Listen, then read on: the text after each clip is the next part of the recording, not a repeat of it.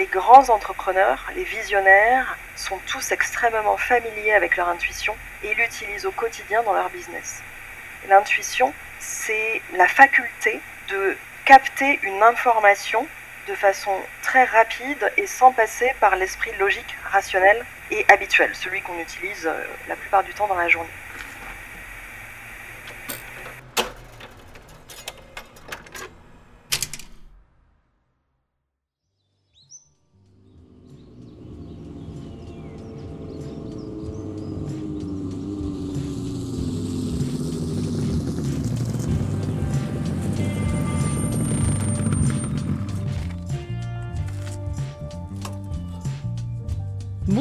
Et bienvenue sur le podcast des Cascadeuses. Je suis Cindy Honnet, entrepreneuse et fondatrice de l'agence Stratégie Podcast. Je m'intéresse à la force d'entreprendre et au pouvoir des femmes dans l'entrepreneuriat.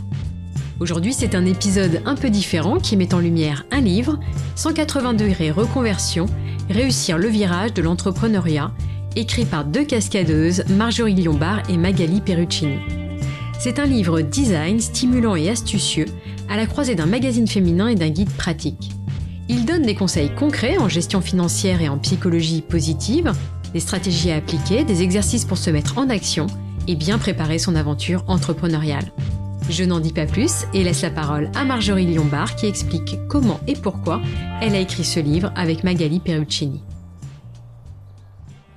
Je suis la fondatrice de, de Dessine-moi carrière et dans ce cadre, euh, mon expertise est d'accompagner les reconversions professionnelles et l'entrepreneuriat notamment des femmes. Après plusieurs années de pratique, j'avais toujours eu envie de, transmettre et d'écrire et l'opportunité est arrivée pour moi d'écrire un premier ouvrage qui s'appelle Dessine-toi une carrière, cinq étapes pour trouver sa voie, où là j'expliquais aux personnes qui souhaitent euh, se reconvertir professionnellement quelle est l'approche que je préconise pour vraiment trouver sa voie professionnelle, sa vocation, le job qui fait vibrer. Et une fois que ce livre a été écrit, naturellement, je me suis dit qu'il y avait également un besoin pour accompagner les nombreuses personnes qui se reconvertissent pour changer de métier, mais aussi pour changer de statut, et notamment passer du salariat à l'entrepreneuriat.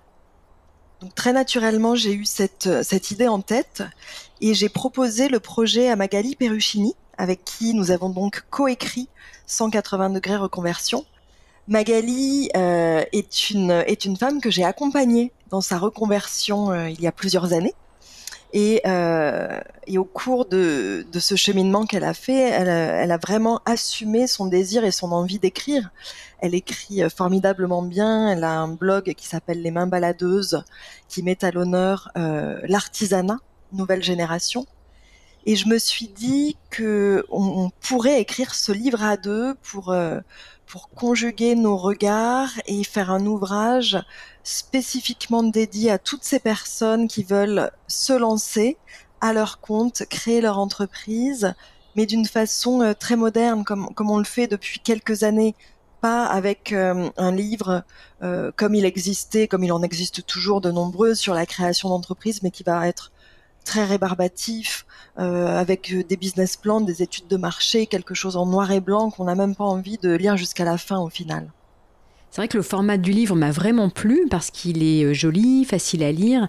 Comment vous l'avez imaginé de votre côté? Dès le départ, avec Magali, on a voulu faire euh, plus qu'un livre, un véritable compagnon de route, un bel objet, un bel objet qu'on ait envie euh, de garder avec euh, avec nous quand on est lecteur, qu'on a envie de lire, de relire. Et donc dès le début du, projet, euh, on a vraiment voulu en faire quelque chose de beau, de gai, de fun. Donc on a eu la chance d'être aidé par une directrice artistique Emily Capman, qui a fait de cet ouvrage quelque chose de, coloré, une mise en page très moderne, un peu comme un magazine, comme ces, nouveaux euh, magazines à mi-chemin entre le magazine et le livre. Donc effectivement, en tant qu'objet, et on a de nombreux retours des lecteurs sur ce point-là, qui disent qu'ils adorent euh, vraiment euh, cette mise en page qui les guide et qui les aide. Donc c'est vrai qu'il y a un travail graphique également qu'on voit peu euh, aujourd'hui dans le monde euh, du livre. Et puis en termes de chapitrage, on voulait aussi avoir ce point de vue vraiment moderne sur ce qu'est l'entrepreneuriat à notre époque. L'entrepreneuriat, comme je le disais, c'est pas seulement faire un business plan et une étude de marché, loin de là. Il y a aussi toute la dimension développement personnel, état d'esprit, état d'esprit pour réussir. On a un chapitre dédié à cette thématique. On a également un autre chapitre euh, sur l'échec, envisager l'échec. En France, euh, même encore à notre époque, ça n'est pas bien vu d'échouer alors que dans d'autres pays, on parle souvent des États-Unis, mais pas seulement, l'échec chez eux est simplement considéré comme une étape du processus de réussite. Tout au long du livre, on, décrit donc ce parcours de l'entrepreneuriat avec différentes étapes, différents jalons. Je vous ai évoqué l'état d'esprit et l'échec, mais on a également tout un, chapitre dédié à l'argent, au potentiel entrepreneurial, aux pièges à éviter, à l'organisation également qui est importante, à la fédération d'une communauté. Toutes ces thématiques qui sont essentielles pour vraiment montrer à l'aspirant entrepreneur ce qu'il attend s'il souhaite quitter le salariat pour se lancer vers l'entrepreneuriat. Et également, on a toute une partie dans le livre dédiée à des témoignages d'entrepreneurs, des témoignages d'entrepreneurs confirmés. On a Marina Berger, la fondatrice d'Océopin, qui est une gamme de produits cosmétiques euh, fabriqués à partir d'ingrédients issus des pains maritimes. On a une interview du fondateur de Teddy Bear, euh, les, les, matelas nouvelle génération, euh, la fondatrice de Digital for the Planet. Donc vraiment des témoignages fouillés sur plusieurs pages où ils ont tous joué le jeu de nous raconter les coulisses de leur création d'entreprise les moments forts, les moments de succès, mais aussi les obstacles qu'ils ont connus sur leur chemin, parce que on a aussi envie vraiment de montrer la réalité de ce qu'est l'entrepreneuriat, qui est un fabuleux parcours de d'accomplissement, de fierté, de réussite, mais qui est loin d'être uniquement euh, un parcours euh, de paillettes où tout va toujours bien, évidemment. Vous avez d'ailleurs écrit un chapitre dédié à l'entrepreneuriat féminin. C'était important pour vous euh, de faire un focus justement sur les femmes et l'entrepreneuriat? On aurait même pu écrire tout un livre entier sur l'entrepreneuriat au féminin, parce qu'il y a des spécificités. C'est ce que je constate, moi, issu du terrain, de ma pratique, puisque j'accompagne les femmes entrepreneurs.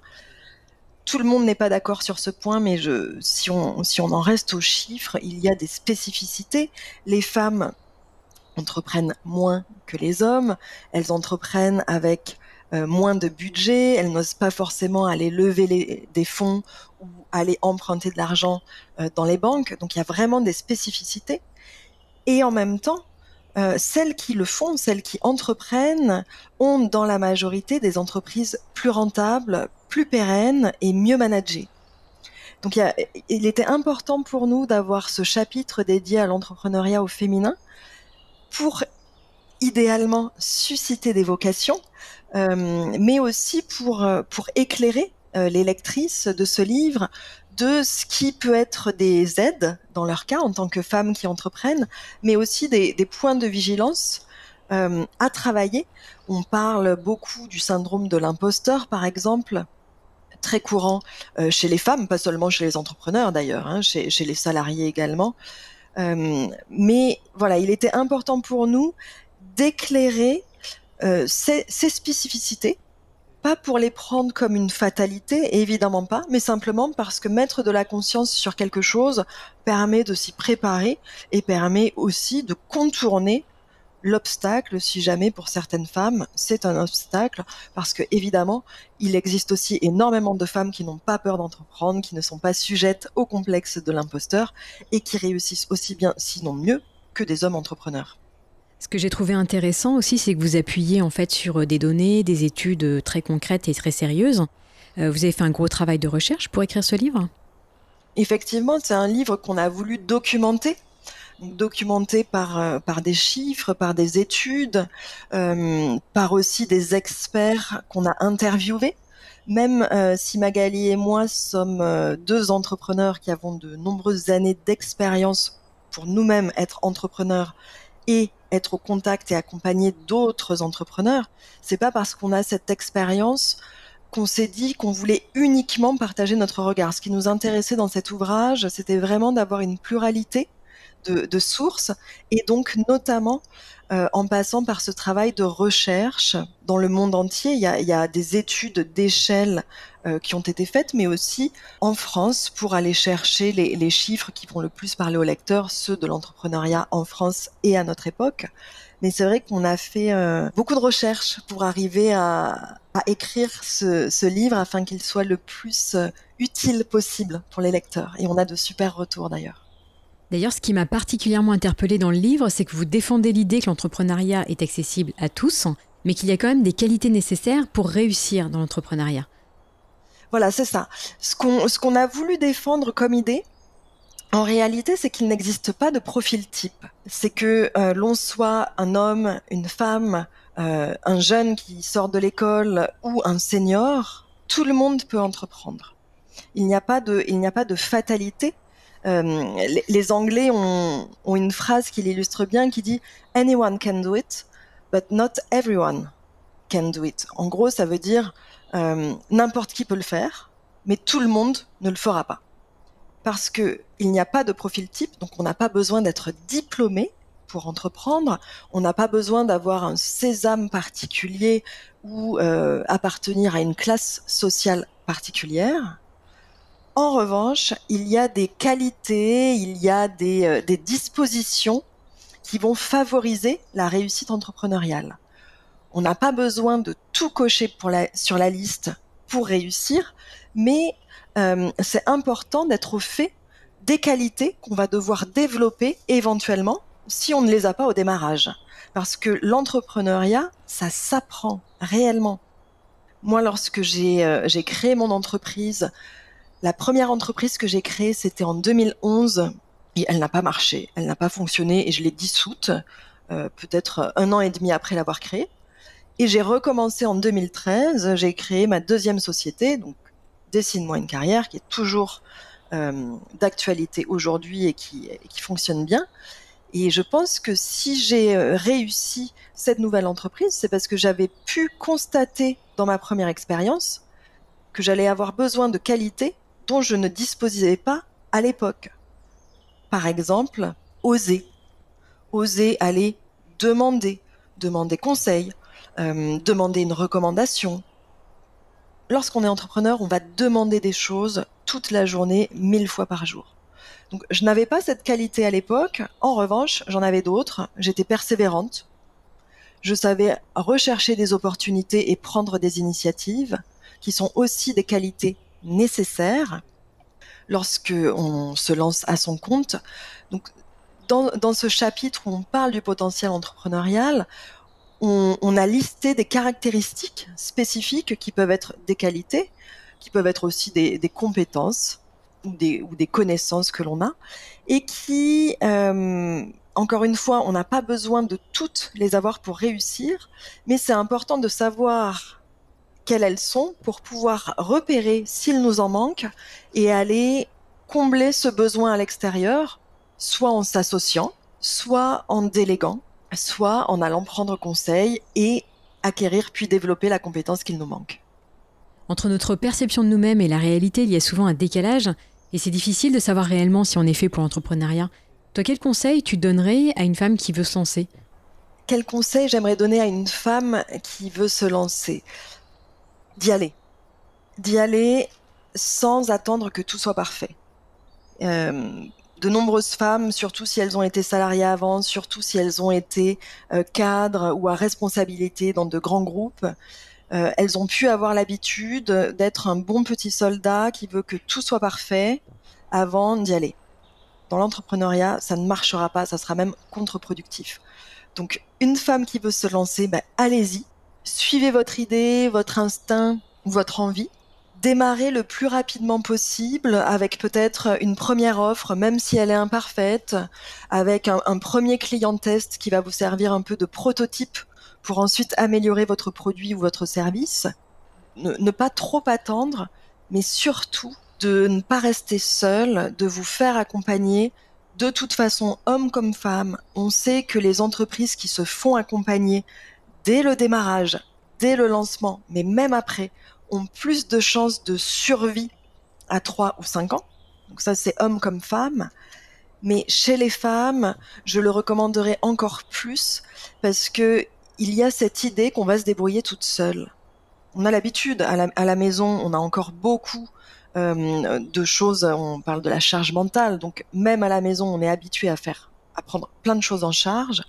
Mais là, accepter qu'on n'aura pas ce, pouvoir de, tout faire par soi-même, mais au contraire, se faire accompagner, trouver un réseau d'entrepreneurs, trouver euh, un coach, un mentor, pour ne pas être seul, déjouer tous ces pièges, le syndrome de l'imposteur, le manque d'audace, euh, la difficulté à demander, euh, la problématique en lien avec la valeur personnelle qu'on s'accorde, qui se traduit par une problématique souvent à tarifer à mettre des tarifs justes sur ces prestations et à faire rentrer de l'argent.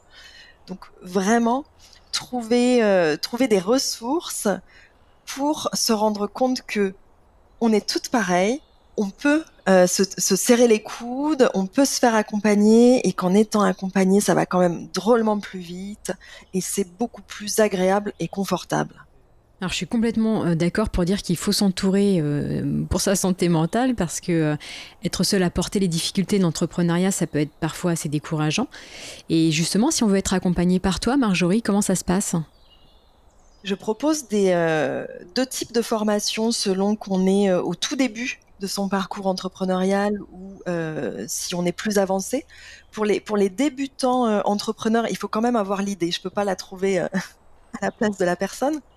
Euh, mais si on est euh, dans les débuts, mais qu'on a déjà l'idée, qu'on a testé une première offre ou un premier client, j'ai euh, une formation collective dédiée aux entrepreneurs qui veulent vraiment poser les fondations de leur entreprise, tout le travail autour du positionnement, de la tarification, de la stratégie marketing, de l'identité professionnelle et du branding. Donc ça, c'est une formation de groupe sur six mois avec euh, des, appels collectifs et quelques séances ponctuelles euh, individuelles de soutien. Donc ça, c'est une option pour tous les pour toutes les entrepreneurs qui voilà qui démarrent, qui ont besoin de poser des fondations solides à leur activité pour pouvoir ensuite se développer. Et le deuxième type de prestation que je propose, ce sont des, des accompagnements individuels et sur mesure pour les entrepreneurs plus avancés qui ont déjà une visibilité des clients et du succès et qui veulent que je les aide à continuer de prendre de l'expansion en devenant une référence dans leur secteur. Donc avec un travail sur la médiatisation, euh, sur, le, sur la visibilité, mais aussi sur les façons que la personne va avoir de pouvoir développer son entreprise. On va réfléchir à un nouveau positionnement plus étudié, au modèle économique qui est, euh, qui est en vigueur également, et travail très très important autour du leadership, élever sa posture d'entrepreneur pour avoir plus d'impact dans son leadership. le, leadership, c'est vrai que c'est un, c'est un sujet euh, important, surtout pour les femmes, mais il y a aussi l'argent auquel vous avez dédié euh, un chapitre dans le livre. Est-ce que tu peux nous en parler? L'argent, c'est aussi un sujet fondamental euh, pour tout entrepreneur, évidemment, puisque le but d'une entreprise est, de créer de la valeur qui se manifeste par de l'argent mais notamment chez les femmes, la question de l'argent est centrale dans leur réussite. Et je voudrais vraiment euh, sensibiliser toutes euh, les auditrices euh, au travail fondamental de s'intéresser à sa propre relation à l'argent, que l'on soit entrepreneur ou pas d'ailleurs, même en tant que salarié, femme au foyer ou autre. il y a une formation que je donne chaque année qui s'appelle Money Up en lien justement avec ce travail sur notre relation à l'argent. On parle du plafond euh, de verre pour les femmes, qui est ce plafond invisible auquel elles se heurtent et qui les empêche de progresser comme elles voudraient dans l'entreprise. Eh bien, il existe la même chose à propos de l'argent. Les, les, femmes ont un plafond de verre financier inconscient et si on n'a pas conscience de cela, on va rester bloqué, mais vraiment de façon inconsciente, à un certain niveau de rémunération qui ne va pas bouger si on ne travaille pas, si on n'étire pas sa relation à l'argent. Ça, c'est un sujet qui est vraiment cher à mon cœur. On a toutes besoin de notre indépendance financière, qu'elle vienne du travail, de l'entreprise ou d'un autre moyen, peu importe, mais on a besoin, euh, je trouve, en tant que femme dans notre société aujourd'hui, d'être vraiment au clair avec la valeur que l'on se reconnaît et l'argent que l'on gagne. Donc ça, c'est fondamental de pacifier sa relation à l'argent. Également, un autre point qui me paraît euh, intéressant à utiliser, et notamment dans le contexte professionnel, c'est celui de l'intuition, qui, euh, est une thématique que j'explore depuis de nombreuses années et que j'allie euh, aujourd'hui dans mes accompagnements et dans l'approche que je propose de la réussite professionnelle. L'intuition, on pourrait en parler pendant des heures, mais ce que je veux dire par là, c'est que ça n'est pas quelque chose de réservé aux femmes, ça c'est faux, mais ça n'est pas quelque chose de complètement fou ou magique.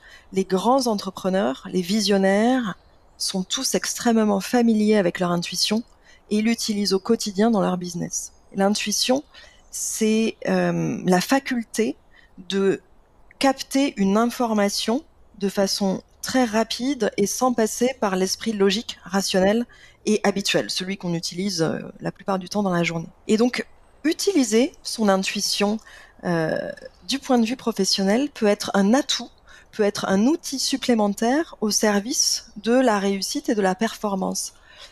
Donc je trouve que c'est important de réhabiliter l'intuition sans en faire quelque chose euh, non plus de, de, pensée magique et obtus, mais simplement euh, vous autoriser à écouter vos intuitions et, nombre de, des entrepreneurs qu'on a interviewés dans 180 degrés reconversion en parlent, parfois au moment où ils ont trouvé l'idée euh, de leur entreprise ou à certains moments stratégiques de développement, avoir recours à l'intuition peut être vraiment une, plus qu'une porte de secours, peut être un éclairage parfois lorsqu'on se trouve dans une situation où on a l'impression de ne plus avancer et où euh, les, plans, les, les Excel et, tous les autres docs euh, qu'on a utilisés ne euh, s'avèrent d'aucun recours, et eh bien justement faire appel à une pensée différente, notamment l'intuition, peut être extrêmement utile. C'est vrai que l'intuition est fondamentale et ça peut être une précieuse boussole intérieure.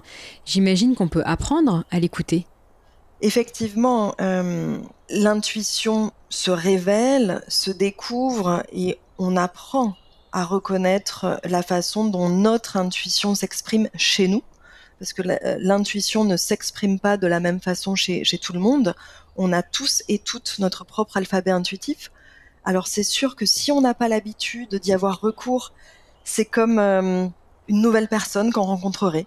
On a besoin de l'apprivoiser, de la découvrir, de savoir la reconnaître, de savoir distinguer ce qu'est l'intuition euh, d'autres formes d'idées qu'on peut recevoir. Et c'est vrai que même si ça peut prendre du temps de l'apprivoiser, une fois qu'on a fait connaissance avec, on a plus de, de capacité puisqu'on travaille avec nos deux cerveaux, tout ce qu'il y a à l'intérieur de nous. On n'est pas coupé d'une partie de nos pouvoirs.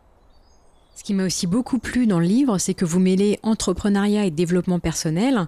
Et c'est vrai que c'est une expérience formidable pour apprendre à mieux se connaître. C'est absolument, je vous rejoins complètement. C'est une mise en pratique. Euh, comment, comment je pourrais le dire? Il y a plus de femmes que d'hommes dans le milieu du développement personnel, on va dire. Et il y en a beaucoup qui, qui vont de stage en stage, euh, un peu comme euh, on irait à un loisir, j'ai envie de dire, parce que c'est très plaisant. Mais c'est vrai que l'entrepreneuriat, pour moi, c'est une version appliquée du développement personnel. C'est-à-dire qu'on va mettre à l'épreuve chaque concept qu'on a pu apprendre en développement personnel. Eh bien là, ça ne va pas mentir. Il faut vraiment qu'on s'y colle euh, dans le confort comme dans l'inconfort.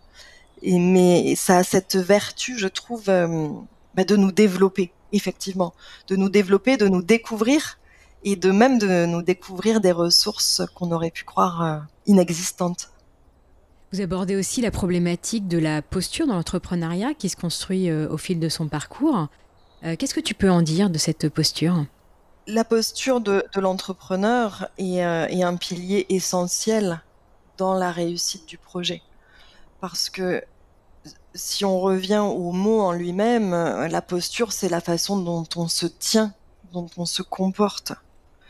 Et si on n'a pas une posture juste, euh, droite, sur laquelle on peut prendre appui, sur laquelle on peut être stable, eh bien c'est très difficile euh, après de, de, savoir euh, s'orienter, de savoir piloter son entreprise, parce qu'effectivement, on peut être face à des obstacles, on peut être face à, de la critique, on peut être face à toutes sortes de choses complètement inconfortables, même si on a beaucoup d'autres qui sont qui sont formidables.